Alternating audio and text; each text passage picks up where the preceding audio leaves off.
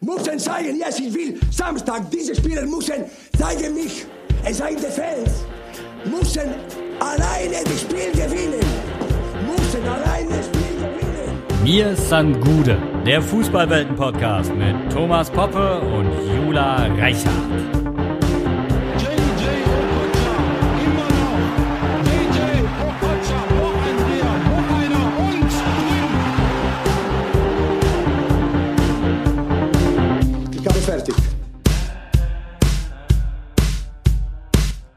Guten Morgen. Guten Morgen, Thomas. Na? Na, war bei dir der gute Launebär auch schon da? Hat er in die Eier getreten? Nein. Sorry. Ähm, Die nicht vorhandenen einen. Nein, mir geht's, mir hat er gerade eben wunderbaren Kaffee gemacht. Alles gut. Wir sind safe, der gute Launebär. Und ich, wie ist es denn bei dir? kennst du noch diese Bärenmarke-Werbung, wo so ein kleiner, auf zwei Beinen laufender Bär die Milch vorbeigebracht hat?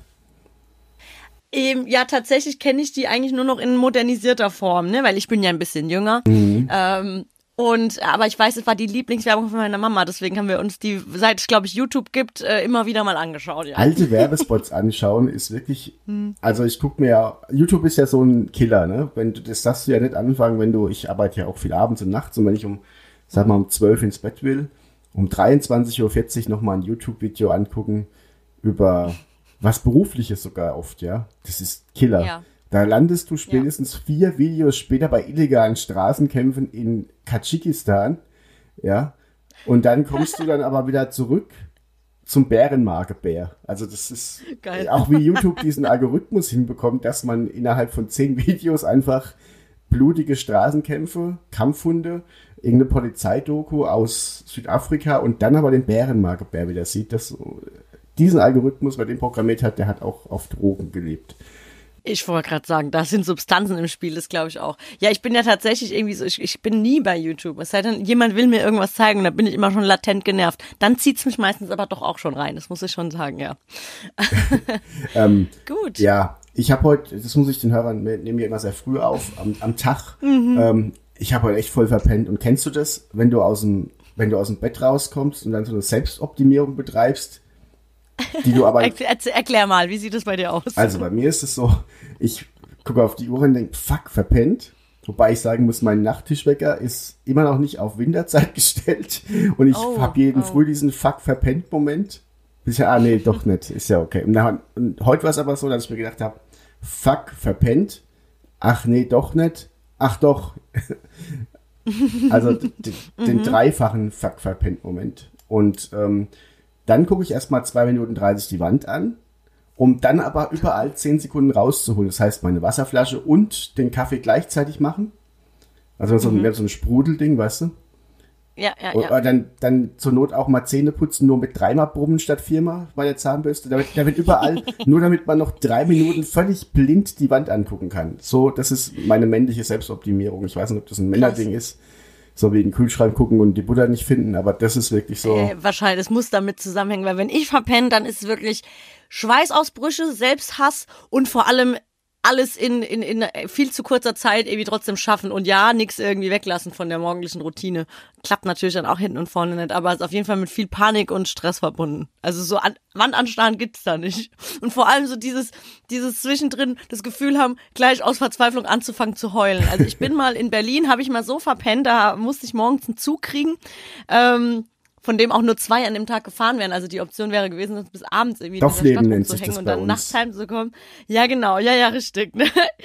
äh, ja, wenn man von Berlin wieder zurück ins Dorf will, ist es halt auch schwierig. Naja, und ich hatte irgendwie morgens, es war so, ich bin um, ich bin glaube ich 6.55 Uhr wach geworden und um 7 Uhr drei ist mein Zug gefahren, also kann ja eigentlich überhaupt gar nicht klappen. Hat aber dann geklappt, weil der Zug hatte fünf Minuten Verspätung. Ich habe den Uber-Fahrer heulend so angeschrien und morgens ist Gott sei Dank waren die Straßen komplett leer in Berlin und wir Geil. hatten nur so einen fünf Minuten Weg und es hat irgendwie geklappt, aber frag nicht, ey. Also da bin ich, da bin ich glaube ich die zehn Jahre gealtert, die Geil. ich jetzt so spüre. Hier auf dem Dorf, Ah. hier auf dem Dorf ist es ja normal und da hast du immer das Glück, dass um 4 Uhr noch irgendein Besoffener von der Kneipe heimfährt. Da kannst du, wenn du mutig bist, noch mit reinspringen.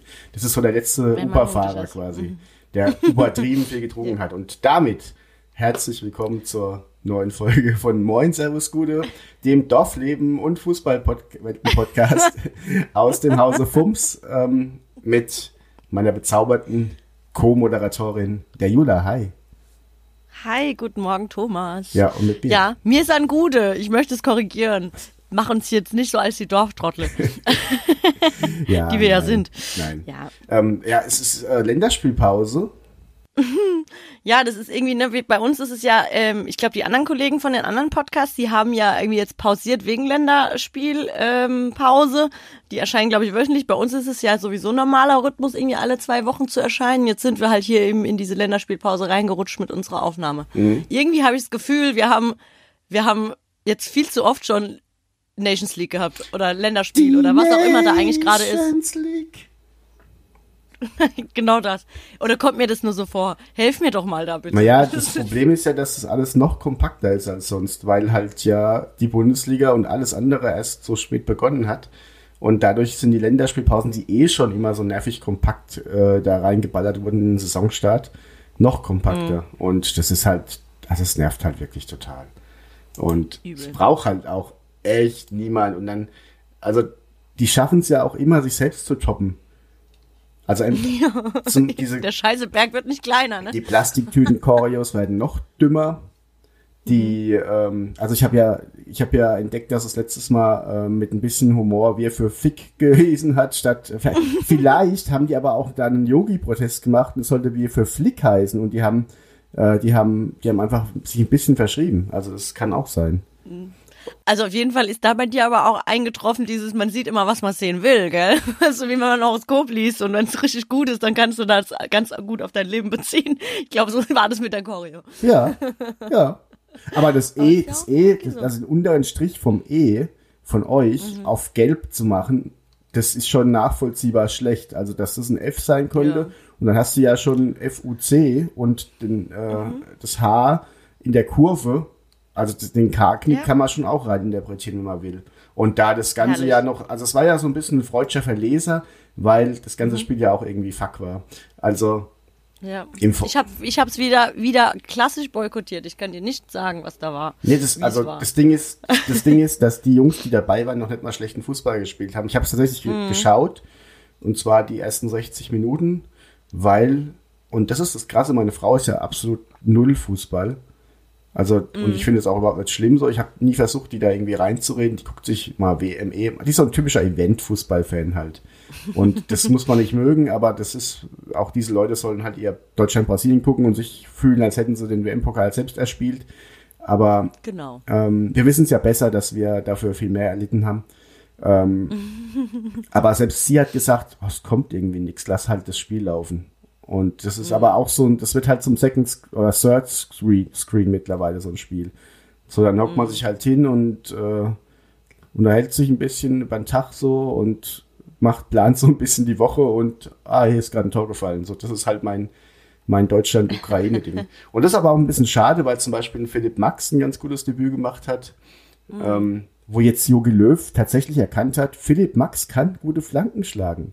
Weißt du, der war halt mal der gefährlichste Vorbereiter der Bundesliga und jetzt muss der nach Holland wechseln, damit Löw merkt, ach, das ist ja tatsächlich gar nicht so ein schlechter Fußballer. Also, Ja, geil, ne? wir haben seit ja, Jahren ja. Probleme auf den Flügeln und also wenigstens als Plan B hätte man den ja schon seit fünf Jahren auf dem Schirm haben können. Ach ja. Ach, ich, ich find's ja auch, ne, ich sehe ja, ich folge ja natürlich Kevin Trapp auf Instagram und da sehe ich ja dann auch immer, wie, also es ist ja ganz eindeutig, wie viel Stolz da auch dabei ist, dass er dann da jetzt ne, immer wieder mit dem Team unterwegs ist. Ja, immer schön dann Hashtag DFB-Team oder die Mannschaft oder was sie da schreiben müssen wahrscheinlich auch. Und dann Bilder mit äh, Leon und Co. Das ist schon super goldig irgendwie, ne? Aber ich denke dann auch mal so, oh Mann, warum musst du ausgerechnet jetzt da dabei sein, ey? Es ist doch.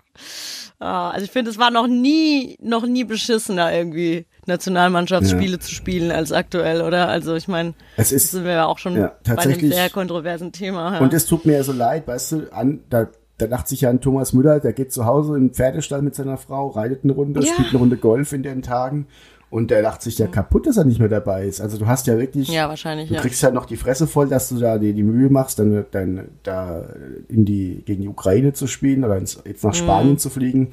Das Spiel haben wir noch nicht gesehen, was erst heute Abend stattfindet, für alle Hörer, die jetzt Mhm. am Mittwoch hören zum Beispiel. Genau. Ähm, also, du wirst ja wirklich echt noch schief angeguckt, dass du da mitmachst. Das stimmt. Naja. Ist so ein bisschen die Querdenker-Demo des Fußballs so, ne? Also, es, man wird echt zu Recht schief angeguckt, dass man dabei ist. So, es hat nicht viel Sinn und Verstand und also es, es kommt sich, gibt sich nicht so viel. Wo wir übrigens bei, bei Thomas Bethold sind, hast du mitgekriegt, dass der, Oh, dass der so. Man, hat- Alter. Hast du dir auch schon seit Wochen überlegt, welcher, also er war ja schon mal so im Sommer auf einer Querdenker-Demo, aber man hat sich ja bei den Promis überlegt, wer so kippt als nächstes, so Wendler und, und äh, Ja, ja. Und so, aber bei den Fußballern sind echt viele stabil geblieben, wo ich gedacht habe, ui, da ist Fall. Potenzial da. Ich, ist auch jetzt irgendwie justiziabel gesehen, ein bisschen schwierig, den Namen zu droppen. Aber Ja. Lehmann, Aber ich- Lehmann. aber Das passt halt aber auch so. Oh Gott, ich sag dir, ich weiß jetzt nicht, wie du zu Thomas Berthold stehst, aber das ist für mich schon immer ein rotes Tuch gewesen, dieser Typ. Ich kann's dir nicht sagen, ohne Scheiß. Ich bin ja, äh, ne, als Eintracht-Fan guckt man, wenn man nichts anderes zu tun hat, montagsabends bei HR das Heimspiel und wann immer der Typ auf der Couch gehockt hat, konntest du das Ding eigentlich abschalten, weil du dich jedes Mal gefragt hast, warum sitzt der hier, warum darf der so viel über Eintracht Frankfurt sagen, warum spielt er sich immer wieder so in den Vordergrund? Sorry, schon immer ein Preschmittel gewesen, passt jetzt hier einfach nur ins Bild rein. ich habe die Handynummer von Thomas Berthold. Soll ich ihn mal anrufen und fragen? Mach das doch mal, mach das doch mal. Ja. Frag ihn mal, wie geil er eigentlich immer auf dem Nee, Job bei Eintracht ihn, Frankfurt war, dass er so sich immer so in den Vordergrund gesagt. gespielt Also, hat. Wie, Thomas, wie dumm kann man denn sein? Und dann, also wir rufen den jetzt an. Nee, machen wir nicht. Ähm, ich habe tatsächlich nämlich mal ähm, in, äh, vor meiner Selbstständigkeit in einem kleinen Zeitungsverlag äh, gearbeitet und da in dem Rahmen ihn angefragt für ein Interview zum äh, Thema 25 Jahre We- Weltmeisterschaft in Italien. Er war ja damals auch Stammspieler, hat ja auch, also er hat ja quasi mit, mit 25 schon zwei WM-Finals gespielt gehabt.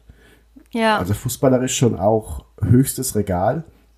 ja. Ist dann damals ja auch nach Italien gewechselt, was ja so wie heute, wenn du nach England gehst, zu einem großen Verein war. Ja. Und der war schon auch ganz oben. Und dann kam ja dieser Knick, wo er dann irgendwie zurück in die Bundesliga und bei Bayern dann irgendwie nur der teuerste Golfer der Welt, so auf die Art. Ähm, Mhm. Gab es ja dieses Image, das er dann hatte, so, ich weiß gar nicht, wer das Ja. gesagt hat, ich glaube Beckenbauer war es oder Höhnes, dass er quasi der teuerste Golfspieler der Nation ist oder so. oder der bestbezahlte Golfspieler. Und da ist viel gekippt und dann hat er ja bei Stuttgart nochmal so ein relativ gutes äh, letztes Schlussdrittel seiner Karriere gehabt, wo er sehr solider Stammspieler war. Ich glaube auch nochmal Meister wurde, aber ähm, er war halt schon immer so dieser edgy Typ, der angeeckt ist. Und das ist ja eigentlich cool. Eigentlich willst du ja, eigentlich willst du ja so. Schön, wie du Arschloch sagst. Ach, Entschuldigung. nein. Nein.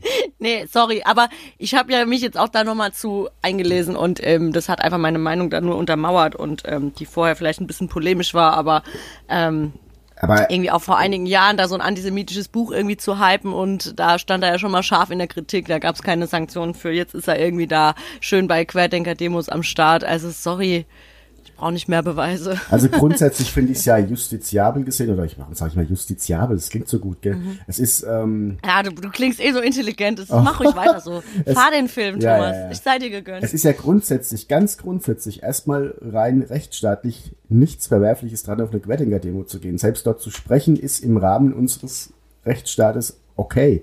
Das ich finde es total kacke und dumm, wer momentan sich mit 20.000 Leuten irgendwie in die Innenstadt von Frankfurt oder Leipzig stellt und dann noch so eine Scheiße erzählt. Aber es ist erstmal okay. Aber ich meine, der ist ja dann unter denen, dort sind auch schon wieder ein voll, also einer der größten Pfosten.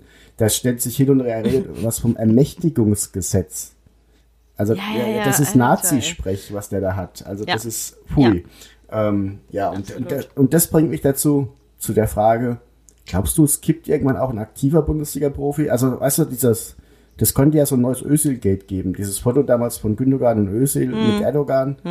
Ähm, das, das könnte ja auch sein, wenn jetzt irgendein aktiver Profi sagt, hier, glaubst du, das passiert noch? Weil ich meine, es ist, wenn wir mal ehrlich sind, das beschäftigt uns halt auch eine ganze Weile. Und Bundesliga Ja, könnte auch, wenn es dumm oder gut läuft, je nachdem, wie man es hin will, ist auch der Bums Bundesliga vielleicht nochmal ein Vierteljahr dicht. Glaubst du, das, Ja. da, da kippt noch einer von den Aktiven? Also, ich glaube, dass es dazu so strikte Ansagen gab, wie wahrscheinlich selten zu irgendeinem Thema, dass sie sich da absolut nicht zu äußern haben. Ja, das könnte ich mir vorstellen, weil ich glaube nicht, dass man da nicht drauf vorbereitet sein wollen würde oder nicht auch mit rechnen würde, dass es vielleicht den einen oder anderen gibt, der da vielleicht seine Meinung kundtut. Also ich glaube, dass da die Berater und Vereine schon klare Ansagen haben dazu. Ich meine, haben sie ja eigentlich immer zu allen Themen. Grundsätzlich ist es so, jeder, der irgendwie im, Showbusiness oder eben im, im Profisport steht, man kriegt ja immer so die Ansagen, du sollst dich weder zu äh, Politik, Religion und ne, solchen Dingen äußern. Aber ja, die sind halt auch alle den ganzen Tag jetzt irgendwie bei Twitter oder bei Facebook, äh, Instagram unterwegs. Es kann natürlich sein, aber ich glaube, die haben da schon klare Ansagen bekommen und das schützt vielleicht manche davor. Aber da muss ja, wieder nur ein Mohamed Salah irgendwo in der, Mohamed Salah sage ich schon, Mohamed Kalou irgendwo in der Kabine sitzen und äh, ein bisschen mitfilmen, ein anderer kriegt sich mit und schon bist du live bei Facebook und hast irgendwie irgendwas von äh, Merkel-Diktatur gesagt und zack ist der, der Bums halt dich. Hast ja bei, bei äh, Kalou gesehen, wie schnell dann auch deine Bundesliga-Karriere vorbei ist. Also Magst du mich mal aufklären, was da war? das weißt du schon gar nicht mehr. Äh, mehr, Anfang, nee. äh, der, erste Spieltag nach dem Lockdown oder im Lockdown Ja. hat doch Ja. Mohamed Kalou bei Hertha in der, in der Kabine gefilmt. Er war Facebook live, ungefähr eine halbe Stunde, hat mit Ibisevic über Geld gesprochen, hat Ach du Scheiße, nee, das, Das- ging völlig an mir vorüber. was, das war doch der größte ist ja Skandal. Also, oh Gott. Ich krieg immer nur mit, wenn die irgendwo feiern gehen, so wenn Ja. Max Kruse in der Shisha-Bar hockt. Nee, nee, das ich war ja, mit, dann ist ne? er auch rein, wo, wo gerade Corona-Test gemacht wurde und dann hat er, da hat nämlich dann der, der Physio, der es gemacht hat, der auch kein richtiger Arzt, glaube ich, war, hat gesagt, Salah löscht das jetzt. Also hat ihn da auch richtig so ermahnt. Ach du und dieses Scheiße, Salah löscht das, das ja Salah löscht das bitte, ist auch so ein geflügelter Begriff mittlerweile. Ähm, Oh, und das gab doch damals einen Riesenskandal und, und Kalou wurde dann damals suspendiert und ähm, Mhm. Ja, dann äh, heftig. ja. Aber, Aber auch saudumm, sorry. Also, ich danke, dass du mir diese Lücke Ja, geschlossen sehr hast. gerne. Äh, vielleicht hat's ja auch der ein oder andere Hörer noch nicht gewusst, was jetzt ich mir kaum vorstellen kann, weil da scheine ich ja wirklich ein Riesending ähm, vergessen zu haben. Wie war das? Hat Amerika schon gewählt? Irgendwie war da nicht neulich eine Wahl? Ja. Und mein, Ja, Sohn hatte, äh, mein Sohn hatte tatsächlich, der ist sieben Beef mit seiner Lehrerin, weil er gesagt hat, ähm, es, kon es konnten vier Leute gewählt werden und sie es nicht geglaubt hat. Und ähm, Mhm. er hatte recht. Und dann hat, musste ich ihm jetzt, meinem siebenjährigen Sohn, für seine Lehrerin der dritten Klasse, ein äh, Wikipedia-Eintrag ausdrucken, dass er ihm den vorlegen kann zum Thema arrogante Menschen, die Recht haben wollen. geil. Die glauben, sie sind im Recht. ähm, aber lass uns mal Also zurückkommen. dein, dein, dein, dein Sohn wird Bayern-Fan oder wie ist das? Ja, ne? er ist ja, er ist ja BVB-Fan, ja? Ja, du arbeitest noch dran bestimmt. wünscht- ja, zurück ja. zum Thema. Ähm, Ja. Wollen wir noch mal über Thomas Berthold sprechen? Nee, ich wollte nämlich Äh, den, Bogen über meinen Sohn ganz geschickt swingen ähm, zu Mhm. einem etwas modischeren Thema, nämlich Mhm. Fußballtrikots. Ähm, mein Sohn wünscht sich nämlich vom Christkind, bei uns kommt Ja. Mhm. das Christkind, er wünscht sich vom Christkind ähm, ein BVB-Trikot, und zwar das Auswärtstrikot in schwarz mit Erling Haaland drauf. Das ist jetzt kein Aufruf an Ja, die Hörer, klar. uns eins zu schicken, weil das Christkind bringt ja, sondern es ist die Frage, welches Bundesliga-Trikot gefällt dir denn am besten? Bist du generell mit der Eintracht zufrieden? Ich finde nämlich, die Eintracht hat eigentlich verhältnismäßig oft schöne Trikots. Und Mhm. weil, was, wo sagst du, schade, dass das nicht mein Verein ist, weil das Trikot sieht geil aus. Ich muss ganz ehrlich sagen, dass ich die, also ich finde die Farbkombi gelb-schwarz richtig hässlich, aber ich finde die Trikots vom BVB wirklich geil, die gefallen mir dieses Jahr echt gut. Diese, Ja. diese Pokémon-Trikots Ähm, meinst du, die schwarz? Die mir ja, genau. Ja. Ja, und ansonsten, ach, ich, pff, ja, ich, ich guck's mir jetzt hier auch gerade nochmal an. Also ich frage mich bei Red Bull Leipzig auch schon wieder, was ist bei euch eigentlich los? Es, es wird einfach nicht schöner, dieses Red Bull-Logo. Und wenn man das auch noch versucht, in irgendwelchen grausamen Farbkombinationen zu arrangieren, wird's wirklich nicht besser. Nur mal so als Tipp, falls jetzt hier irgendwer zuhört, der äh, Trikots designt. Werden da schon Shots zum nächsten Spieltag Das- gefeiert, so, so ein bisschen? Bitte was? Werden da schon Shots gefeiert gegen den Gegner am nächsten Samstag? Genau, genau, ja, ja, auf jeden Fall. Nee, ähm, ich habe ich hab Angst vor dem nächsten Spieltag. Ich habe ja, als wir es drüber hatten, dass wir ein bisschen eine, eine Vorschau machen auf den nächsten Spieltag, dann denke ich mir so, ja, Eintracht, du hast dich ja zuletzt so mit rumbekleckert, das wird bestimmt ganz klasse in Leipzig, also gegen Leipzig am Wochenende. Ja. Ich habe ein bisschen Angst, du. Ich sag dir, ich, da kippt gerade die Stimmung, wirklich. Ich habe gestern ja auch mal so, äh, ach Gott, wir können auch mal bei einem Thema bleiben. Also, nee, Eintracht-Trikot ist natürlich das schönste Trikot der Liga, was soll ich jetzt auch anderes sagen? Ähm, genau. Nee, sag doch Bei mal, dir ein nee, Trikot, erzähl, du erzähl ruhig mal weiter. Du hast jetzt gerade so einen schönen Bogen wieder zum äh, richtigen Fußball geschlagen. Erzähl doch mal, die, die Stimmung kippt. Jetzt wird's gerade spannend und du kommst wieder zum Trikots zurück.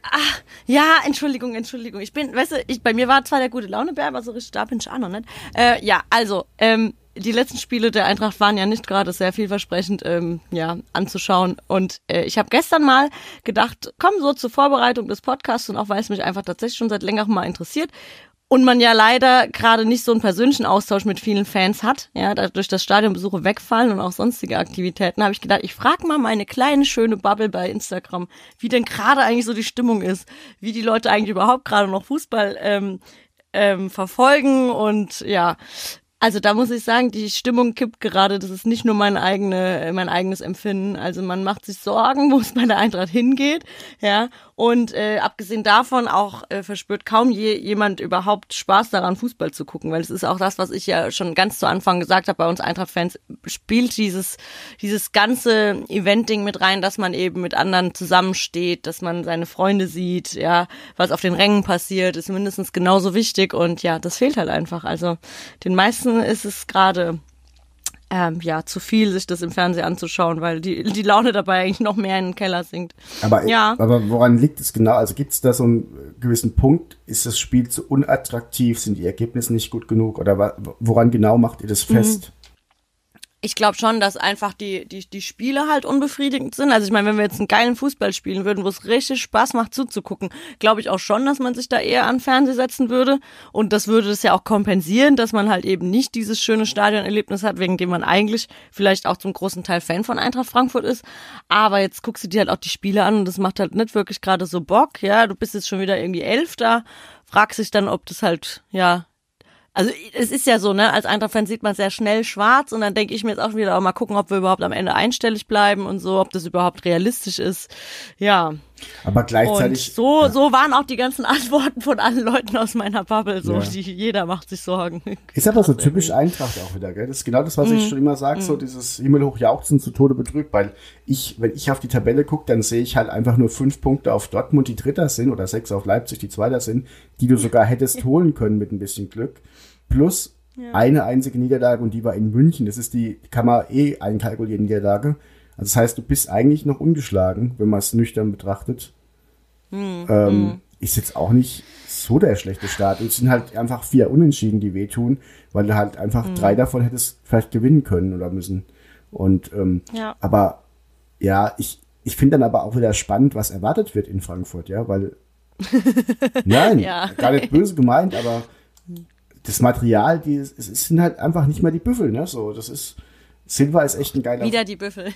ja. ja, ja, klar. Silva ist halt ein geiler Fußballer, das ist ja schon okay, aber ansonsten bist du schon auch einfach ein bisschen limitierter, was das Gesamtpaket angeht und äh, musst vielleicht auch öfter über den Kampf kommen. Ich, ich weiß es nicht. Ich, Nee, ich, ja. ich, ich glaube einfach, ähm, da, da sieht man jetzt vielleicht mal so ganz, ganz schön den Unterschied zwischen äh, Bayern-Fan und Eintracht-Fan, dass äh, unseren Fans von Eintracht Frankfurt, ähm, ich hatte hier gerade eine, ich hoffe, den Signalton hast du nicht gehört. Ich wurde gerade dran erinnert, dass morgen in Sachsen Buß- und B-Tag ist. So. Oh, schön. Falls es hier jetzt jemand gehört hat, gell? Also ihr wisst Bescheid. okay, äh, nee, dieses, ähm, ja, dass den Eintracht-Fans halt jetzt gerade so bewusst wird, wie, wie sehr man auch so das Fan-Dasein braucht, wie sehr man das Gesamtpaket braucht, um sich irgendwie auch weiterhin als Fan zu definieren und da Spaß dran zu haben. Dass es eben, das wussten wir alle, dass es bei uns noch nie rein ums Spielerische ging und jetzt wird es halt sehr schmerzlich bewusst. Und deswegen verlieren da gerade halt viele so ein bisschen die Lust an der Sache und auch irgendwie, ja, ich, der Eintracht-Fan war noch nie jemand, der allein zu Hause vorm Fernseher sitzt, wenn dann mit mehreren Leuten in der Kneipe, aber das geht gerade auch nicht. Also es ist, ähm, und ich glaube, so als, als Bayern-Fan, ich kenne ganz viele, die die Bayern natürlich zu 90 Prozent nur von der Couch aus sehen und nicht irgendwie im Stadion und so. Deswegen, ich glaube, das kann man sich einfach als Außenstehender und noch dazu als Bayern-Fan schwer vorstellen, dass man einfach ich meine, klar, es gibt natürlich auch unzählige Eintracht-Fans, die das jetzt ganz arg verfolgen und dann Taktikanalyse hinterher und vorher irgendwie Aufstellung äh, sezieren und so, aber das ist halt nicht der Großteil. Also Ja. ich kann das natürlich, ich finde es sehr sympathisch, du hast auch recht. Und gleichzeitig könnte ich natürlich auch sagen, nehmt euch wichtiger als den Verein. Ne? Also das ist, wie man Ja, halt, ja, wie man, ja. und das ist halt auch so dieses positiv-negative Eintracht-Ding, wofür, man, Mhm. wofür ich den Verein auch wirklich toll finde und die Fans. Dieses, ähm, Ja. da nimmt sich auch echt jeder sehr wichtig, jeder einzelne Fan. Also da, da glaubt schon auch jeder, wenn er nicht da ist, dann spielt der Verein auch ein bisschen schlechter. So, Mhm. Ja, und ja. Ähm, ja, das macht, wie gesagt, den Verein auch sympathisch, aber manchmal ist es dann auch fast schon ein bisschen überheblich, wenn man sagt so, ja, interessiert Ich sehe das auch mehr, kritisch, so, ja. Also, Ja. aber grundsätzlich, wie gesagt, ich bin ja lieber, ich habe ja lieber eine Liga mit Verein voll solcher Fans als eine Liga mit Event-Fans, die sagen, ja, Grui halt Mask Hm. Singer, ist mir doch egal. Also, ja. Ja. Wann macht eigentlich mal bei dem Mask, wenn würdest du bei dem Mask Singer unter dem Ding mal gern sehen? Oder wem würdest du es zutrauen? Ex-Profi oder aktiver Profi? Würde dir einer einfallen, wo du sagst, den würde ich gerne mal da mitmachen sehen? Ähm, ja, tatsächlich, glaube ich, fände ich äh, sehr unterhaltsam Thomas Müller. Ja. Wobei ich von dem so viele, so viele ähm, Interviews schon gesehen habe, die mich irgendwie entzückt haben, weil sie lustig waren. So viele habe ich auch schon gesehen, wo ich gerne im Strahl gekotzt hätte, ja. Also irgendwie, ne, der ne, polarisiert halt auch schon. Aber ich glaube, das wäre einer, der wird so einen Spaß mitmachen. Und äh, das wäre auch noch unterhaltsam. Und hör mir bloß auf mit so Thomas Legert oder so. Also den braucht man da nett sehen. Da ist auch einfach mal gut, gell? ähm, ja. Liga, Da war der da schon dabei, ich weiß Nee. es nicht. Legat und Basler sind für mich auch sehr rote Tücher. Also da, ja, ja, ja, ja. der, die, da finde ich Legat sogar noch, der nimmt, Legat nimmt sich ja selbst nicht ganz so ernst. Also ich glaube, Legat ist ja auch nur, nur noch eine Parodie von sich selbst. So mit seinem Ja. Kasala-Getue und so, der hat halt seine Lücke gefunden. Aber Basler ist für mich ja ein ganz rotes Tuch mit, ah, ja, haben einer Frau die Füße geblutscht in der Disco da, hier, die Arschlöcher. Die mit fünf Sätzen einfach, der hat noch weniger Punchlines als Mario Barth und zieht damit jetzt Ja. auch schon seit zehn Jahren durch die Shows und das macht mich auch ein bisschen ja. fertig. Aber wir, Und mein Freund, mein, mein Freund hat mal neben, ähm, neben Basler am Pissoir im Megapark gestanden. Wir waren da gerade am Ballermann und danach haben mir auf jeden Fall die Ohren geblutet, weil die Geschichte, die musste ich mir dann drei Tage lang anhören. Ja. Wie krass das war, neben Mario Basler zu pissen. hat er auch was erzählt? Schön. Mm, ich, nee, ta, nee, war Hier, nicht kannst, so du- kannst du mal kurz halten, ich muss mich mal kurz äh, Nas kratzen, kannst du mal kurz, kannst du Ja, mal kurz, so kann ich mir das richtig So vorstellen. gewundert jetzt mich nicht. Ja. Die, haben, die haben sich unterhalten, aber ich hab's verdrängt.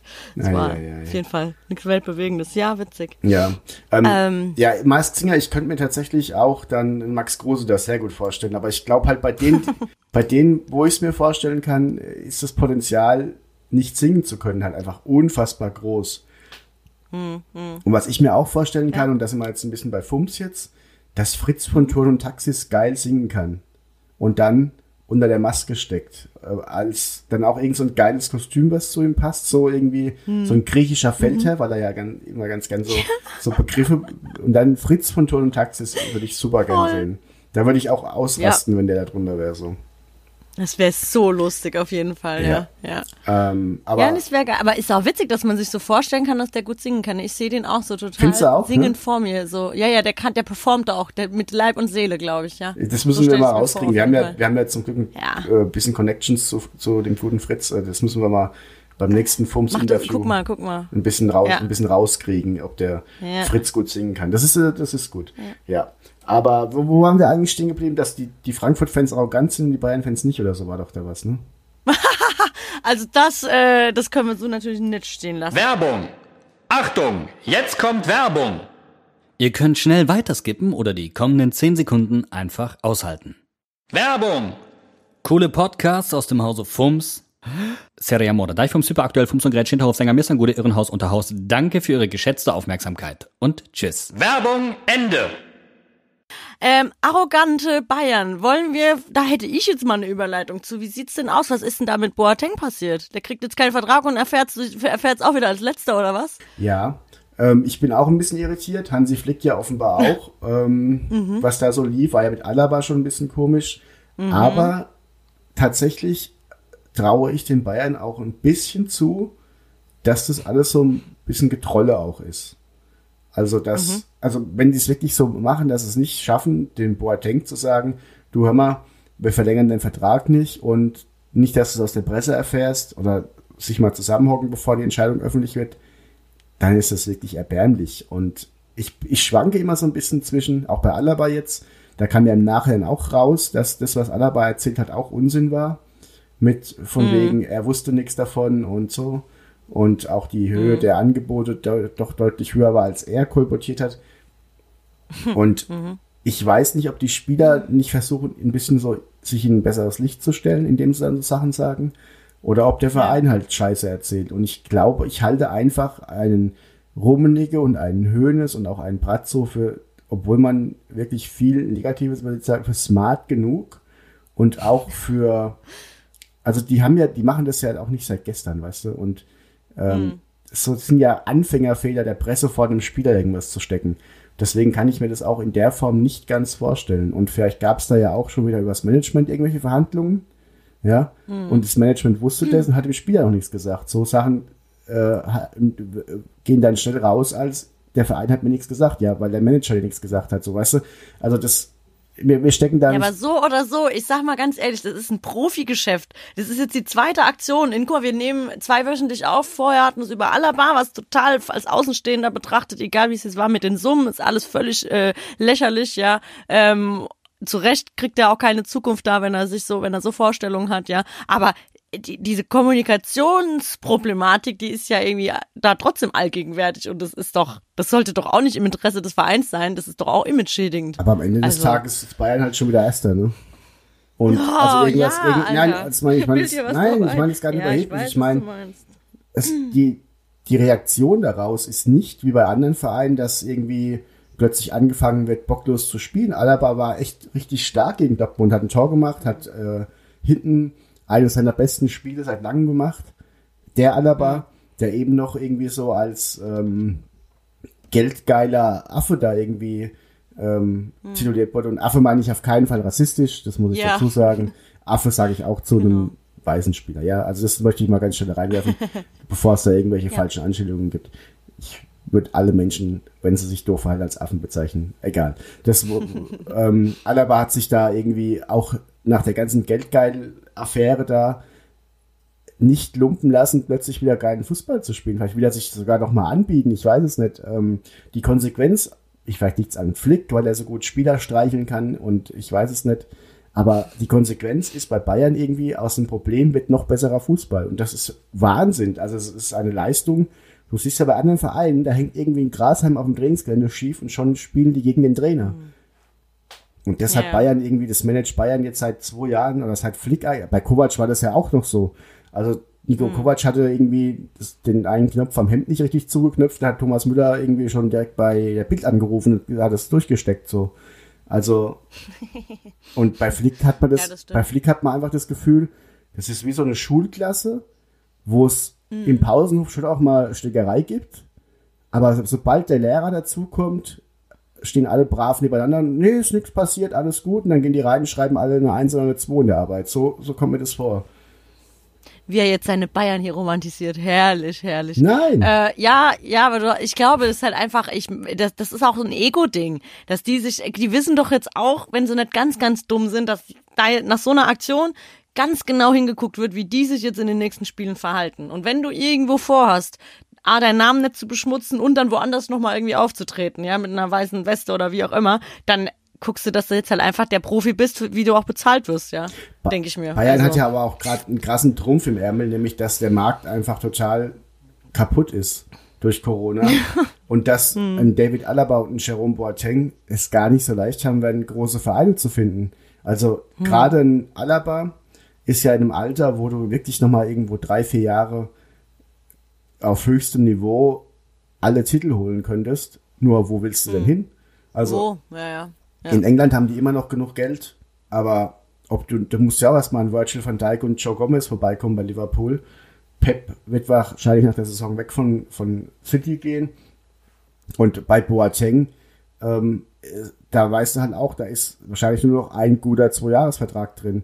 Das sehe ich dann hm, eher Italien. Der hat nicht mehr ja, so viel. Das ja. sehe ich dann eher Italien, wo halt wirklich auch das Spiel so ausgelegt ist, dass ein Chiellini und diese ganzen älteren Jungs da auch mit 36 noch irgendwie offenbar gute Rollen spielen können. Und mhm. also sie spielen ja viel mehr über, über Tiefe und Stellungsspiel und so.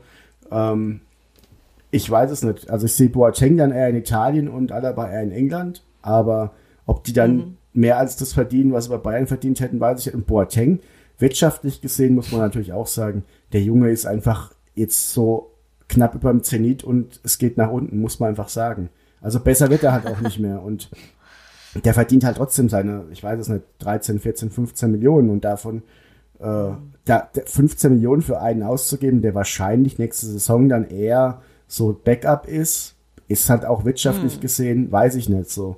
Und dann sehe ich dann schon auch, die haben ja diesen Jungen von Paris geholt, ähm, der mit 18 mhm. jetzt leider ein bisschen verletzt ist, aber den, den, den scheinen sie ja so ein bisschen als das scheint für viele, auch für externe Experten, also Rangnick hat's gesagt, Reif hat's gesagt, dass es, wenn der nicht verletzt, sich schwer verletzt, vielleicht der beste Innenverteidiger Europas werden könnte.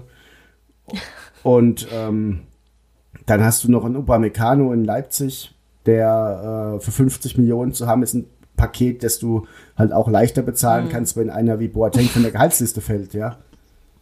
Ja. Und schon hast du Ja, halt dann klar. wieder doch vier gute Innenverteidiger zusammen mit ähm, Süle und äh, wen haben wir denn noch? mit äh, Hernandez oder Pavard, die auch Innenverteidiger spielen können. Aber wenn wir, Also verstehst du die Entscheidung? Findest du es jetzt nicht traurig oder irgendwie? naja, die Art und Weise ist halt Falsch. fragwürdig, aber da kann ich nicht hinten dran gucken. Ich kann jetzt auch sagen, ja, wenn es so war, ist es kacke. Aber ob es so war, weiß ich halt nicht. Und da sind halt Ja. im Endeffekt ja auch zwei Meinungen. Und ich, ja, wenn Boateng das wirklich, ich meine, Uli Hoeneß hat sich auf die Meisterfeier gestellt und hat gesagt, dem Kollegen Boateng würde ich raten, sich einen neuen Verein zu suchen vor zwei Jahren. Der ist immer noch da. Der hat es live im Fernsehen gesagt, auf der Meisterfeier, dass er ihm, na, der Boateng ist aber auch, glaube ich, früher gegangen auf der Feier, dass er ihm Das ist aber auch unglaublich, wie, also wirklich, das kannst du dann auch nicht bringen, ey. Aber Und der war ja aber immer noch da und der war ja beim Triple jetzt auch nicht unbeteiligt. Also so ist es, ist spannend. nee, der, ich wollte gerade sagen, zuletzt hat der ja wieder sich echt gefangen, ne? Also Ja. sein Formtief äh, ist jetzt ja eigentlich, klar, es ist jetzt nicht zu erwarten, dass der sich jetzt nochmal steigert und steigert, aber ist jetzt auch gerade kein scheiß Spieler, ne? Bei, bei Boateng hatte ich aber aussehen. wirklich eine Zeit lang das Gefühl, dass, Ho- dass Fußball so sein Hobby ist. Dass er so neben, dass er halt irgendwie so Influencer und Zeitungsmacher und Brillendesigner. Brillendesigner ist, hauptberuflich und neben. Oh Gott, ja, der hat ja auch eine Zeitung, und, richtig. ja, und so nebenbei spielt er halt noch ein bisschen Fußball, so wie wir halt auch einen Hauptberuf haben und nebenbei. Also wenn, Mhm. wenn ich jetzt irgendwie noch so in, im Dorf mitkicken würde, so Mhm. zu meinem eigentlichen Beruf so. So, die rufen dann freitagsabends an, ey, könntest du sonntags mal so auf die Art, ne? So kam mir das bei Boateng manchmal vor. Und das hat er aber abgelegt, fand ich. Ich finde mal, mal Ja. und Kalle Rummenigge hat ja auch mal gesagt, er musste langsam mal wieder down to earth kommen vor, vor ein paar Jahren. Als er da bei der WM war, das, als er mit der Schweißerbrille, mit der Minions-Brille auf der Tribüne gehockt war. Ja, ja. ja. Und ja, aber Abwehr, Abwehrspieler, ähm, ich bin echt ein bisschen traurig.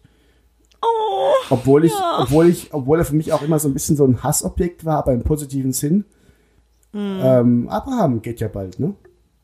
Das ist so schade. Ach Gott, ich bin so traurig und freue mich trotzdem so sehr für ihn. Ja, er hört zum, ich glaube, er will im Januar wieder zurück sein in Ar- Argentinien. Also irgendwie das Schalke-Spiel ist, glaube ich, sein letztes Spiel für die Eintracht, hat er jetzt gesagt. Und ja, völlig nachvollziehbare Gründe. Er möchte seinen Sohn aufwachsen sehen. Ich meine, ich habe keine Kinder, ich habe nur einen Hund.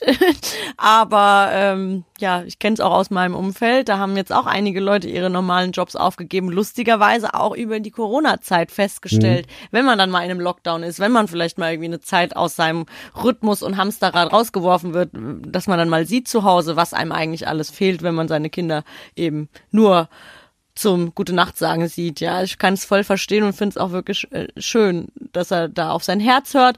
Uns tut's auf jeden Fall weh, den zu verlieren, das weiß ich. Ja.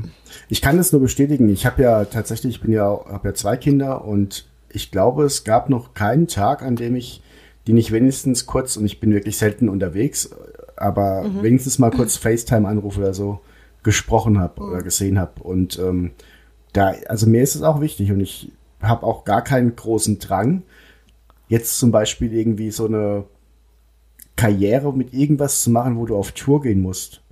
Also ich, ich habe, ich, ich wäre auch wahrscheinlich kein guter Stand, aber, aber ich, ich, es wäre, ich schreibe lieber von zu Hause aus für Comedians was, als selbst einer zu sein und irgendwie durch Clubs zu tingeln.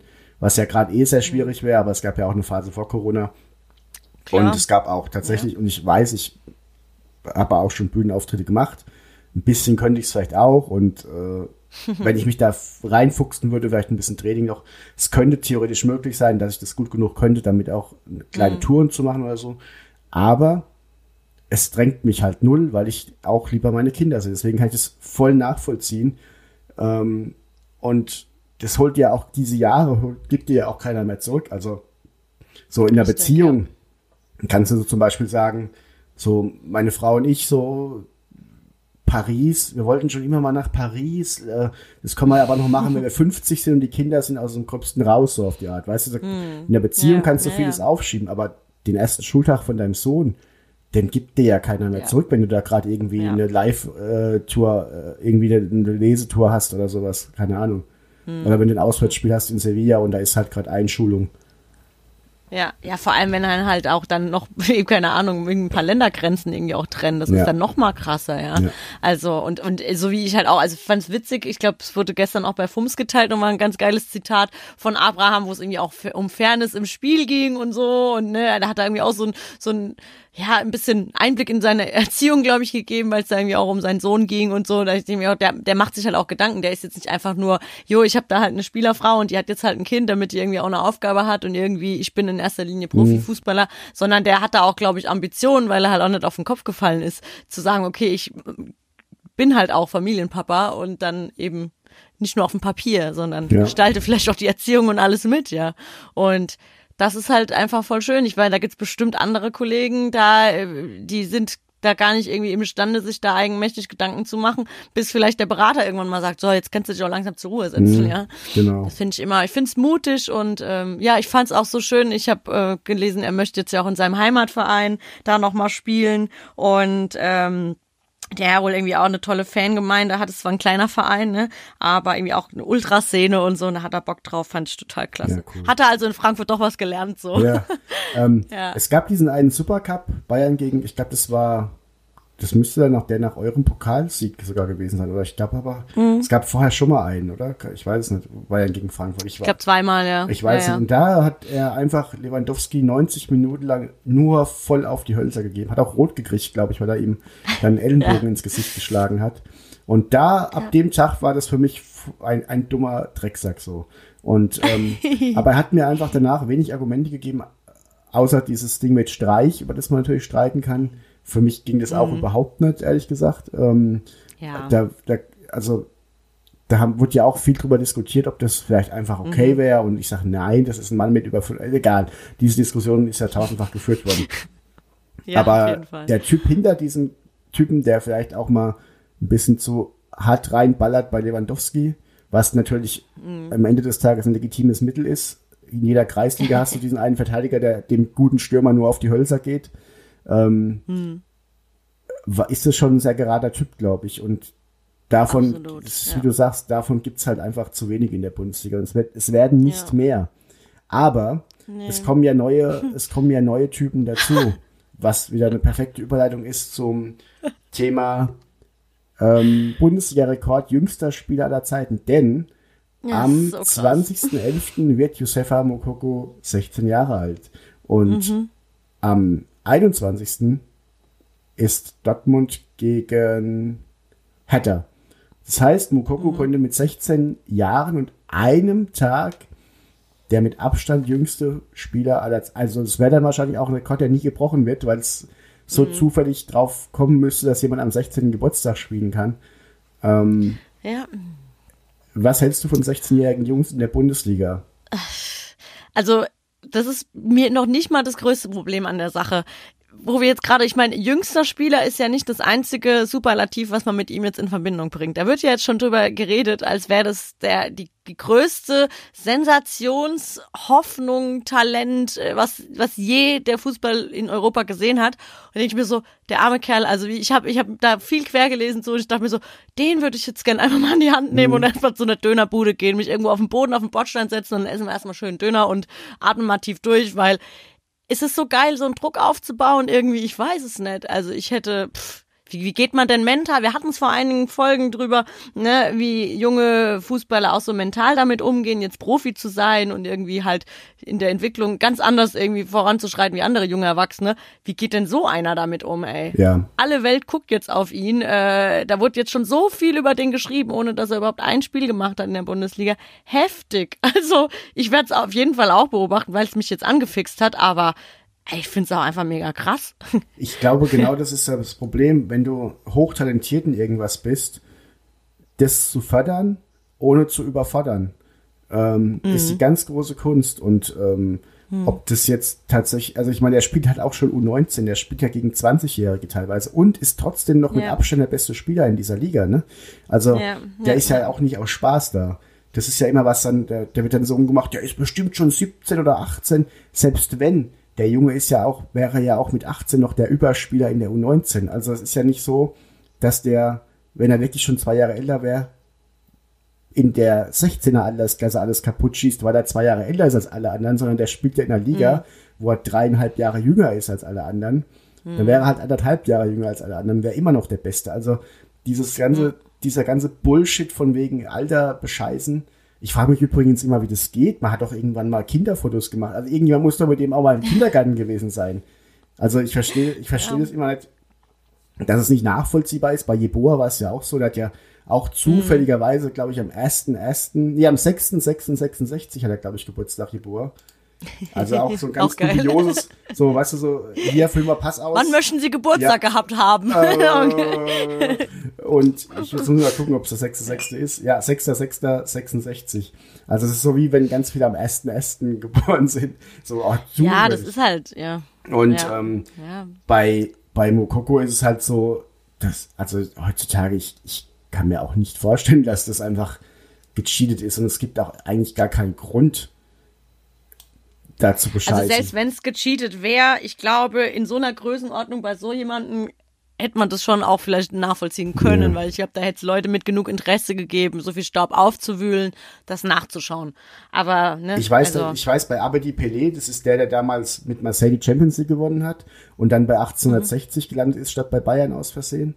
Also er dachte, er geht Oh. zu Bayern und ist dann äh, alles nachzulesen arme in Kerl. Raucher und Raupeine, dem Fumsbuch. aber im Endeffekt alles richtig gemacht. Ja, und bei ihm, der war auch so talentiert, dass der ghanaische Staatspräsident damals den Pass persönlich ausgefüllt hat und hat dann ihn auch gefragt mit Name und so und dann hat er gesagt, Hm. ja, ich möchte aber die Pelé heißen, weil großes Vorbild. Also heißt eigentlich aber die Ayu, ist auch der Papa von John Mhm. Ayu und diesen drei Ayu-Jungs, die, äh, die auch relativ bekannt noch sind jetzt hier. Und ähm, der ist dann schon mit 15 in die Profiligen gewechselt nach Europa, weil der Präsident gesagt hat, komm, wir machen dich einfach jetzt ein bisschen, ein bisschen älter, dass du, dass du, also die haben den älter gemacht, nicht jünger, dass du, dass du schon spielen darfst. Und da, Krass, deswegen war der auch schon deutlich älter, als er zu 60 kam, als behauptet wurde, weil er ja äh, einen gefälschten Pass hat. Aber zurück zu Mokoko. Ähm, ich kenne dieses Dilemma so ein bisschen. Mein Sohn hat eine Klasse übersprungen jetzt. Der ist ja sieben und ist in der dritten Klasse. Und da waren wir auch vor dem Punkt, wollen wir das überhaupt? Also, wa- wen nutzt es? Und wir haben aber auch schnell gemerkt, dass er in der ersten Klasse halt einfach nichts einfach lernt.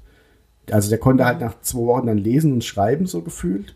Und dann noch irgendwie jetzt 50 Wochen da rumgammeln, wäre halt auch nicht die Lösung gewesen. Und wir haben ihn dann testen lassen und ähm, Empfehlungen von Fachleuten eingeholt und alle haben irgendwie gesagt, ja, machen Sie das. Und dann haben wir es jetzt halt gemacht.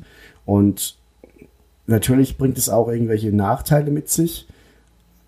Aber für ihn und seine Entwicklung und die Förderung von dem, was er anscheinend ein bisschen besser kann, er hat eine tendenzielle Hochbegabung, ist es schon richtig, was wir tun.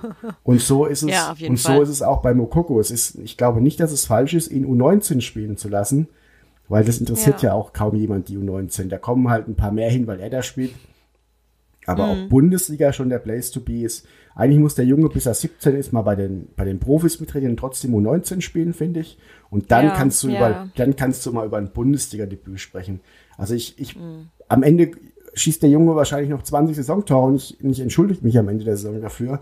Aber Mhm. ich kann mir einfach nicht vorstellen, dass ein gerade 16-Jähriger von der Spielanlage schon bereit ist irgendwie. Und es könnte ja wirklich sein, dass er den Header schon spielt, weil Haaland ist ja eigentlich offiziell in Norwegen Ah. in Quarantäne gesteckt worden, aber ist dann mit einem Charterflug irgendwie zurückgeflogen jetzt. Und die Norweger sagen, wenn sie spielen, dann können sie auch ins Gefängnis kommen.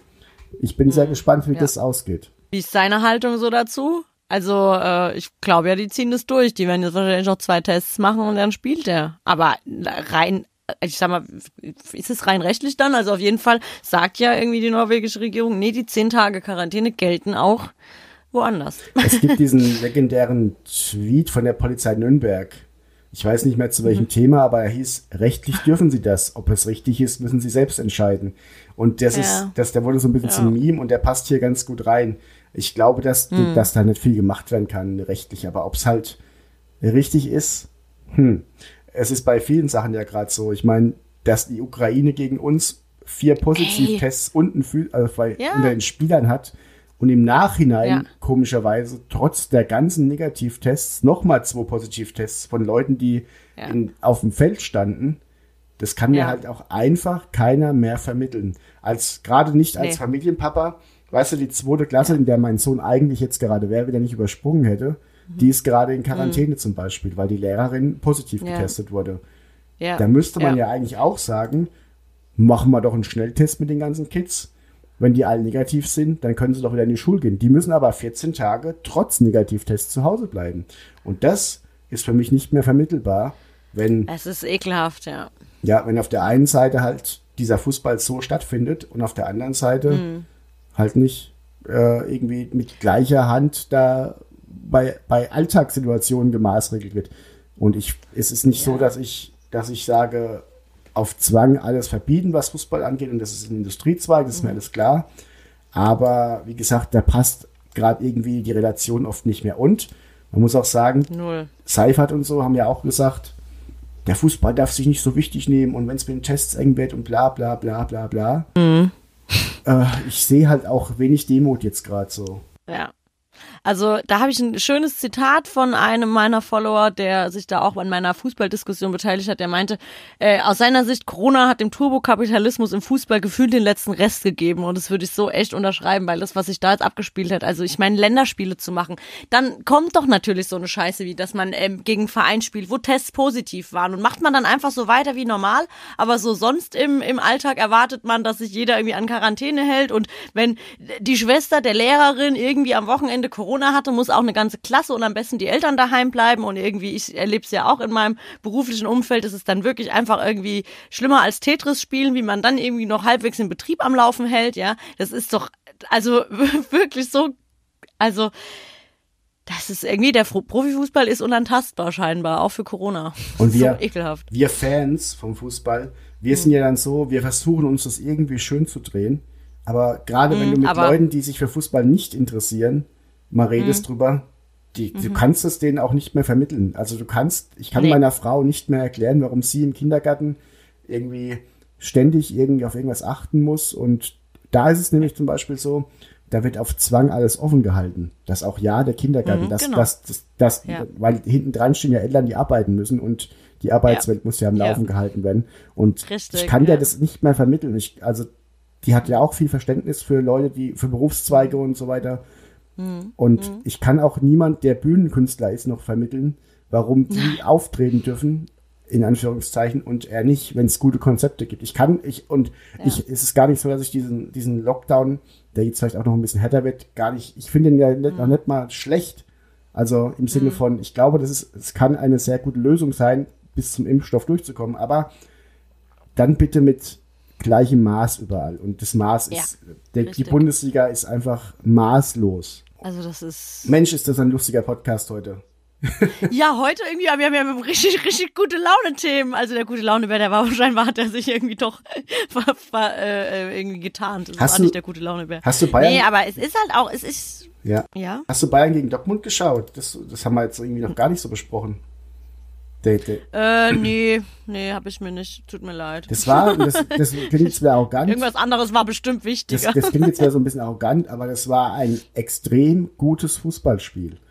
Und du Mhm. hast da aber auch wieder gesehen, warum Bayern noch ein Stück vor Dortmund ist, weil die halt aus ihren wenigen Chancen ihr Ding machen und Lewandowski einfach noch ein bisschen größer ist als ein Haaland und ähm, dass vor allem bei Dortmund die Jungen schon die Leader waren, diese, Mhm. die, die, äh, die 17-, 18-Jährigen, die Ja. haben da schon das und Marco Reus echt enttäuscht hat. Es gab diese eine Szene, wo Marco Reus völlig überhastet eine Großchance vergibt und Erling Haaland tippt sich mit dem Finger auf die Stirn nach dem Motto, denk doch mal nach, Junge, denk nach.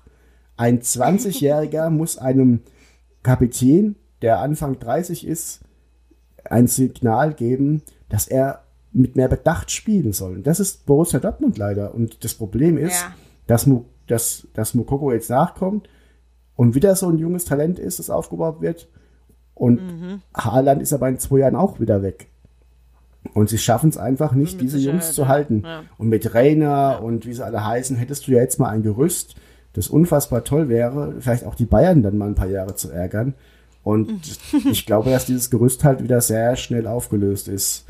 Ähm, Ich sehe die Beständigkeit da auch nicht. Das ist das ähm, ist, glaube ich, auch das große Problem vom BVB. Ja, wir spielen ja am 5.12. gegen äh, Dortmund und Mhm. äh, da bin ich auch mal gespannt. Also das werde ich mir echt mal angucken. Da bin ich mal gespannt, ob man diesen krassen, also klar, man wird dann natürlich einen Qualitätsunterschied sowieso sehen, aber auch, ne, ich habe jetzt auch gerade nochmal im Zuge von äh, der Abraham-Verabschiedung und so gelesen. Also Eintracht ist ja wirklich statistisch die älteste Mannschaft gerade der Bundesliga, ne, im Durchschnittsalter.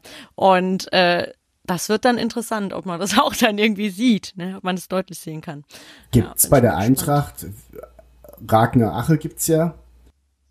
Mhm. Aber sonst so diese ganz, ganz großen, also das heißt, bei Bayern gibt's ja im Endeffekt mit Musiala und so weiter äh, zwei, drei Jungs, gerade in der Flick, äh, Mhm. deutlich sichtbarer als sonst, die wirklich aufstrebende Talente sind. Und wer ist das denn bei der Eintracht gerade? Gibt's die? Das ist schwierig, ja. Also man erhofft sich jetzt ja irgendwie, dass jetzt endlich auch mal ein äh, Evan Endika, blöder Name, ich spreche sowas immer nicht gerne Ja. aus, in der Hoffnung, dass ich dann nicht falsch mache.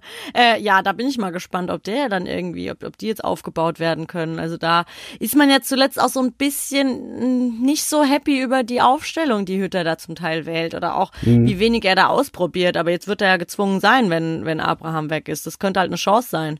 Ja. Ja, da Costa war ja plötzlich auch komplett raus, ne? So das, dieses Ja, ganze drei ja. auf Jahr Ding.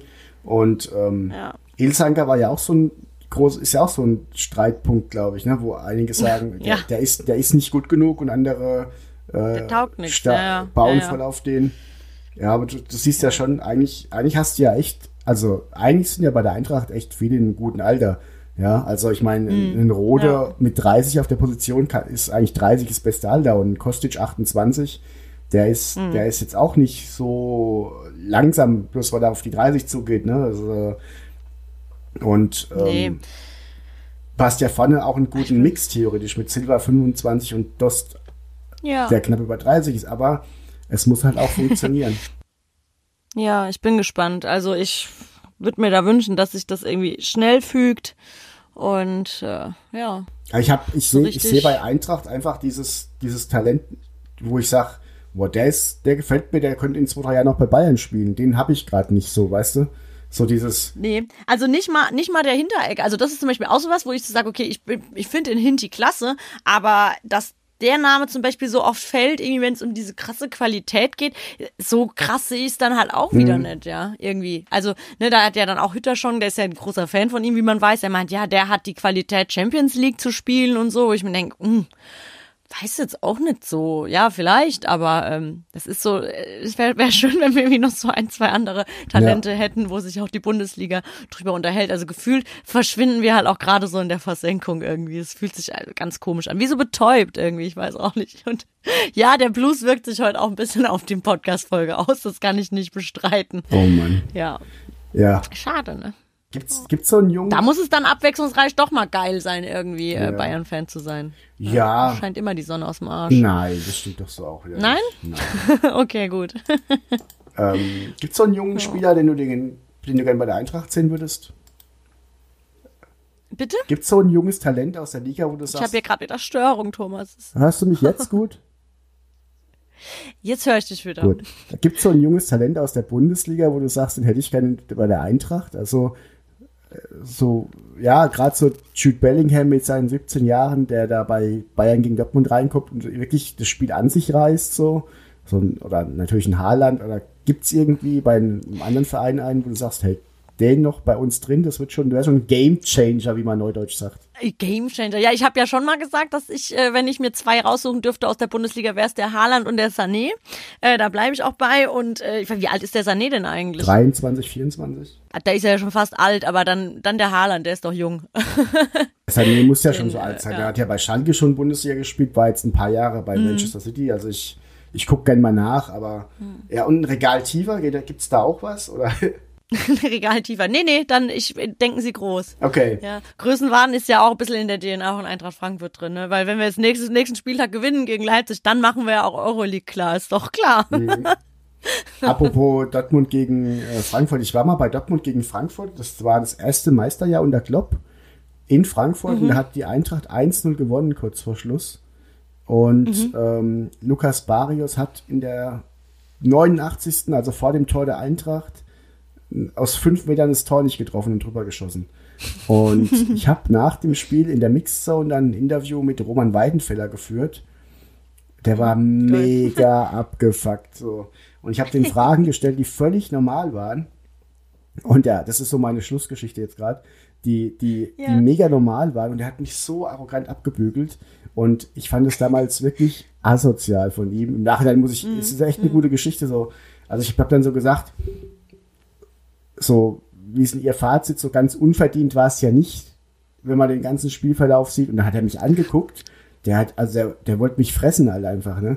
Und dann sagt er so, was haben Sie für ein Spiel gesehen? Wir waren 90 Minuten überlegen und ähm, guckt so in die Runde, weil das ist ja so, wenn du das Mikrofon hinhältst, dann kommen ja alle dazu Ja. und halten jetzt auch hin. Ja. Und was haben Sie für ein Spiel gesehen? Ich weiß nicht, was mit Ihnen los ist. Und, und dann äh, guckt er so in die Runde und will so bestätigen, haben wir gesagt, die werden ihnen alle recht geben. Sie sind größer als die. Wollte ich so ein bisschen, sie sind viel größer und stärker als die. Also natürlich geben die ihnen jetzt alle recht. Aber also ich wollte so ein bisschen auflockern und er hat es überhaupt nicht als Humor aufgefasst. So. Und dann habe ich gesagt, so, Scheiße. aber schauen Sie mal, es gab doch nur eine Großchance auf beiden Seiten und die Eintracht war dann kaltschnäuziger und dann hat er mich da weggebumst, ihr, also unfassbar.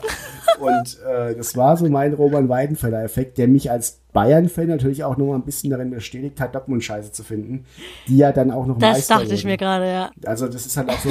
Ich habe dann, ich habe ja damals beim Radiosender gearbeitet in, in Aschaffenburg und habe dann auch noch ähm, Station Voice nennt sich das, wenn du sagst, hallo, Mhm. hier ist äh, Manuel Neuer und Sie hören die Sportschau bei Radio Primavera, so, ne? Das ist ja diese klassische, nennt sich Station Voice, äh, Mhm. Genau. Sta Stage ID, Station ID, wo halt ein, Mhm. ein Promi den Sender nochmal quasi im Programm bewirbt und Mhm. den wollte ich mit, den wollte ich dann mit Marcel Schmelzer auch noch aufnehmen und dann sagt er so, nee, so einen Scheiß mache ich nicht. Und das war alles so typisch. Und wenn du Dortmund-Fans fra Fans fragst und du kannst jeden, der Schmelzer persönlich kennt, fragen, das ist ein toller Typ, so, der ist super nett und alle lieben den in Dortmund Ja. und wahrscheinlich auch völlig zurecht. Aber ich hatte halt nur diese zehn Sekunden mit ihm und da war er halt ein Vollidiot zu mir. Hätte auch einfach nett sagen, hätte auch einfach nett sagen können, du, sorry, ich habe keine Zeit. Ähm, oder, Ja. Sorry, gerade nicht, ist schlecht oder so, aber er sagt halt, so einen Scheiß mache ich nicht. Und das waren so meine, und dann, das hat mich nochmal bestätigt, dass vielleicht dann auch andere Vereine voll mit arroganten Säcken sein können. Auch wenn natürlich Ja, die einfach, natürlich. also und da sind wir wieder bei dem Punkt, dieses Private hinter den Menschen, hinter diesen Profis, Mm. die haben halt auch gerade irgendwie die Herbstmeisterschaft irgendwie verkackt fast. Also die sind Mhm. dann trotzdem Herbstmeister geworden, aber die haben da halt einfach gerade einen ersten Dämpfer seit Wochen gekriegt und ähm, Ja. Auch nur Menschen, haben halt gerade Kacklaune und dann kommt so ein Dulli vom Radio an und sagt, komm, mach doch mal einen lustigen Satz für unseren Sender, den kein Schwein ja. kennt. Geil. Ja, und dann, dann, dann denkst du ja aber, komm, leck mich doch jetzt am Arsch. Jetzt, jetzt, äh, Ja, ich wollte gerade sagen, da kann man schon mal die Beherrschung verlieren. Und das ist auch so was, da schlagen in meiner Seele immer so, so, äh, in meiner Brust zwei Seelen und äh, das ist so, ein- so ein Widerstreit immer der Argumente in meinem Kopf. So, finde ich menschlich und voll okay oder sage ich dann, nee, es sind verdammte Profis, die werden auch gecoacht, wie man sich in so Situationen zu verhalten hat, die verdienen so viel Geld, reißt euch halt auch einfach dann zusammen, weil es ist auch euer Job. Es ist nicht nur 90 Minuten auf dem Platz euer Scheißjob. Ja. ja, so, da bin ich immer, das ist so ein Zwiespalt, den wird man auch nicht lösen können, glaube ich, oder? Geht dir das auch so? Ich habe zwei Geschichten, die, äh, die nochmal das bestätigen, wie man es machen kann und wie nicht. Ich habe, es gab damals ein Pokalspiel FSV Frankfurt gegen Schalke 04. Das war das Jahr, in dem Neuer noch bei, also es war das Jahr nach der WM in Südafrika. Also muss dann 2011, 12 gewesen sein, glaube ich, oder 2010. War dann 2010, genau. Ähm, also die WM war ja 2010, dann Saisonstart, erste Runde Pokal. Und da war Neuer noch bei Schalke. Und ähm, die haben da gespielt und es war auch ein ganz gulaschiges Spiel, so 1-0, Hurrado, glaube ich, mit einem Fanschuss. Und nach dem Spiel dann so Mixzone und äh, paar Spieler interviewt. Und dann Manuel Neuer war ja schon echt eine große Nummer. Und da war klar, der geht wahrscheinlich auch bald zum großen Verein. Nationalspieler, Stammtorhüter, der ja leider nur geworden ist, weil Robert Enke sich äh, damals das Leben genommen hat. Das man noch als Background, was viele vergessen, dass Neuer quasi nur die Nummer eins wurde deswegen. Aber die eigentliche Ja. Geschichte ist, dass ähm, ich ihn getroffen habe in der Mixzone und gesagt habe, genau auch das gesagt habe, können, kann ich zwei, drei Fragen stellen und eine, so eine ID aufzeichnen und er so, ich muss da mal kurz vor, da wartet ein Kumpel von mir, aber ich komme dann noch mal. Und das ist eigentlich auch immer das beste Signal, so, weißt du, so wie wenn du in der Disco irgendwie so ein Mädel und dann Mhm. sagt die so, ich muss mal kurz zu einer Freundin, die kommt ja natürlich nie wieder, ne? Ja. Äh, die will nur höflich Ja. sagen, Junge, Junge, du und ich, das wird nix. Und so war mir das Mhm. eigentlich bei Neuer auch klar, aber ich habe gedacht, komm, ich gebe dem Ganzen jetzt fünf Minuten, ich habe Parkplatz ist eh Chaos und dann kam der zurück. Der kam Mhm. Krass. in die quasi Schön. leere Mixzone und hat gesagt, du sorry fürs Warten lassen, ähm, was kann ich, wie kann ich dir helfen, so auf die Art. Und das war für Ach, mich einfach äh, auch so ein Charakterding. Natürlich hat er jetzt auch in Kroatien Nazi-Songs gesungen mittlerweile, aber Ah. ich glaube, im, Ah, ich ja. glaube im Grunde seines Herzens ist, und er war damals, wie gesagt, schon Stammtorhüter bei der WM für Deutschland, ist Manuel Neuer einfach ein Hm. guter Typ. Das kann mir keiner mehr ausreden jetzt. Also da müsste er schon Nee. irgendwas ganz Schlimmes machen. Und dann habe ich aber auch mal Otto Rehagel getroffen, als er 65 oder so war, vom, vom Stadion in München und wollte ein Autogramm haben. Mhm. Das war, da war ich selbst 16 oder so. Und dann sagt er, ich habe jetzt keine Zeit und geht einfach weg und steht dann eine halbe Stunde ungelogen in der Ecke allein rum. Oh, was ein, oh, Und, das ist ein und, der, und für mich war das damals echt ein großer Trainer. Und ich habe mich sehr gefreut Ja. einfach. Ich war damals Autogrammsammler Ja. Mhm. so mit 15, 16 und habe dann immer vorm Stadion gewartet, ob ein paar Leute in den Ehrengästeeingang reingehen mit einem Kumpel zusammen. Und dann kam Mhm. Ja. der einfach da und ich, oh cool, Otto Rehagel und so. Und dann sagt er, er hat keine Zeit und steht eine halbe Stunde in der Ecke rum. Und ich denke, Junge, in der Zeit hättest du jetzt einfach mal den scheiß Stift in die Hand nehmen können, deinen Servus da hinsetzen und dann hättest du dich ja immer noch dahin stellen können. Das ist so, Genau. Boah, also hast du auch so eine Begegnung mit einem Promi gehabt, um das mal, um das mal abzurunden jetzt hier und dann zu beenden? Also gerade mit einem Fußballer? Äh, nee, da hatte ich bisher nur gute ähm, Erfahrungen, muss ich wirklich sagen. Also ich habe auch mal äh, Klopp getroffen, als ich da in, in Dortmund irgendwie mal auf einem Spiel war mit der Presse. Ähm, Abteilung von Eintracht Frankfurt bin ich da, habe ich da hospitiert und bin damit hingefahren und so. Das war auch alles super nett und äh, beim eigenen Verein sowieso war ich ja lange dabei, wenn wir mit Fans, äh, mit Spielern zu Fans gefahren sind. Da muss man wirklich sagen, weißt du, läuft vielleicht gerade sportlich scheiße, dann bist du der Depp, der rausgedeutet wird dafür, irgendwie da zu irgendeinem Verein zu fahren, zwei Stunden regnerisch im November irgendwie durch äh, Hessen zu gondeln, damit man dann abends in irgendeiner kalten Turnhalle sitzt, wo man dann irgendwie sich irgendwelchen Fragen stellen muss.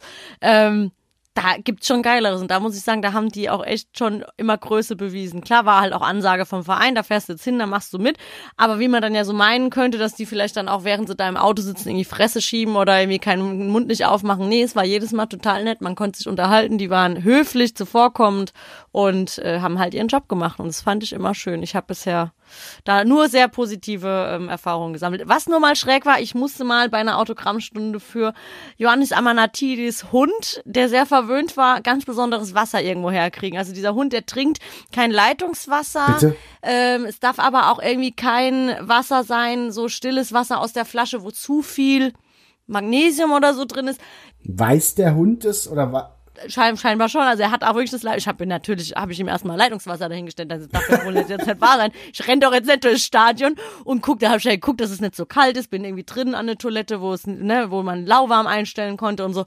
Nee, hat er nicht getrunken. Dann bin ich nochmal fort und habe dann irgendwie ähm, stilles Wasser aus der Flasche besorgt und dachte mir so, ist das jetzt gerade wirklich dein Job, hier rumzurennen und äh, ja, Was war das also für eine Rasse? Wahnsinn. Ah, wie heißen denn die mit der blauen Zunge? Ciao Ciao, glaube ich, gell? So, oder war das so ein so ein tibetischer Oh, ich muss es nachgucken. Aber wie also ein ganz, ganz exklusiver, besonderer Hund, den, ah, ich glaube, ein Ciao Ciao war es, ja. Ah, okay, Bella Oh, Ciao ja. Ciao. Das ist ein gutes, gutes Schlusswort eigentlich, Ja, oder? das ist ein gutes Schlusswort. Oh Mann. Verwöhnt eure Hunde nicht so und eure Nachwuchstalente bitte auch nicht, gell? Ja, und vor allem Ciao Ciao ist ein gutes Schlusswort. Ciao, ciao. Ja. ja. Ähm, ja, hat mir wieder sehr viel Spaß gemacht. Hast du, hast du noch irgendwas zu erzählen? Möchtest du noch tippen, wie die Eintracht gegen, gegen Leipzig spielt? Nein. Ich wünsche mir einfach einen Sieg.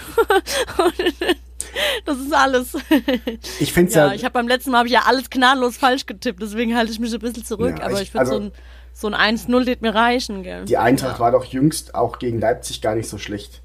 Also ich hatte ja auch, Nee, ich hatte ja, hatte ja in, im Europapokal ja gegen Salzburg und gegen Leipzig alles weggeräumt so. Also und Mhm. Leipzig können die. Und ich glaube, dass die Bayern und die Eintracht sich am Wochenende gegenseitig helfen, weil die Bayern gegen Bremen gewinnen werden. Mhm, ja, ja. Das spielt der Eintracht tabellarisch in die Karten. Und ja, das ähm, die Bayern profitieren davon, wenn die Eintracht gegen Leipzig mindestens einen Unentschieden spielt. Wobei ich ja mir eigentlich wünschen würde für die Tabelle, dass es nicht schon wieder irgendwie vier, fünf Punkte Vorsprung sind. Aber gut, ich nehme es Ja. dann, wenn es Leipzig ist, auf die es fünf Punkte sind. Könntest du doch mal in Kauf nehmen. Ja, dann soll lieber ja, Dortmund ja. und Leverkusen dranbleiben, aber gut. Ähm, Genau. Ja. Damit würde ich sagen, äh, wir trinken unseren dritten Kaffee, unseren vierten. Es ist nämlich schon fast 10 Uhr, Ja. es wird Zeit. Und ähm, ja, ich Richtig. wünsche dir eine schöne Woche noch und äh, Die wünsche ich dir auch, Thomas, auf jeden Fall. Und vielleicht äh, kommt ja bei mir so die Euphorie zurück für die nächste Folge. Das wäre doch schön. ja, dann wieder von Platz 5 Ja. mit Europapokal äh, gesungen. Europokal! genau. Ciao.